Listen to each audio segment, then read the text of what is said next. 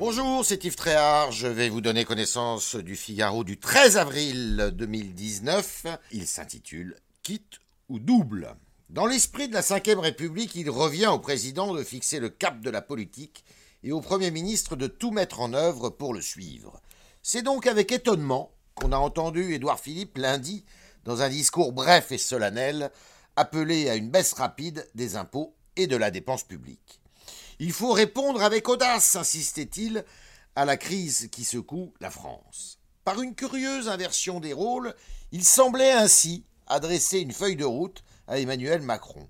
On peut certes faire confiance au chef de l'État pour en dire plus sur bien d'autres sujets, mais peut-il tourner le dos à cet objectif fiscal et budgétaire? Si tel était le cas, on ne voit pas comment les Français, mis en appétit, ne pourraient pas être déçus. C'est dire si la parole élyséenne est très attendue. Elle doit, en même temps, calmer la colère des Gilets jaunes du samedi, satisfaire, ce qui n'est pas la même chose, les principales doléances exprimées dans le cadre du grand débat, et éviter de faire voler en éclats le gouvernement et la majorité présidentielle.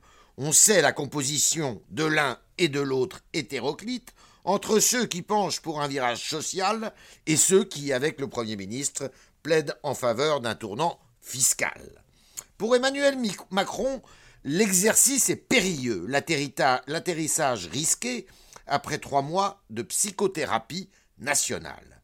L'effet de surprise maximum promis par le pouvoir exécutif peut vite faire pchit selon une automatopée devenue célèbre.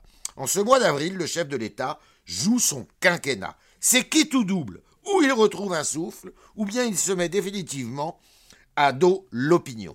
Alternative qui vaut aussi pour la France, où les décisions prises sont aptes à rassembler le plus grand nombre, le plus grand monde euh, autour d'un projet collectif, ou bien la démagogie et l'immobilisme l'emportent et notre pays le payera cher. On l'a vu, Emmanuel Macron débat avec aisance et brio. Il lui faut maintenant se montrer concret et courageux.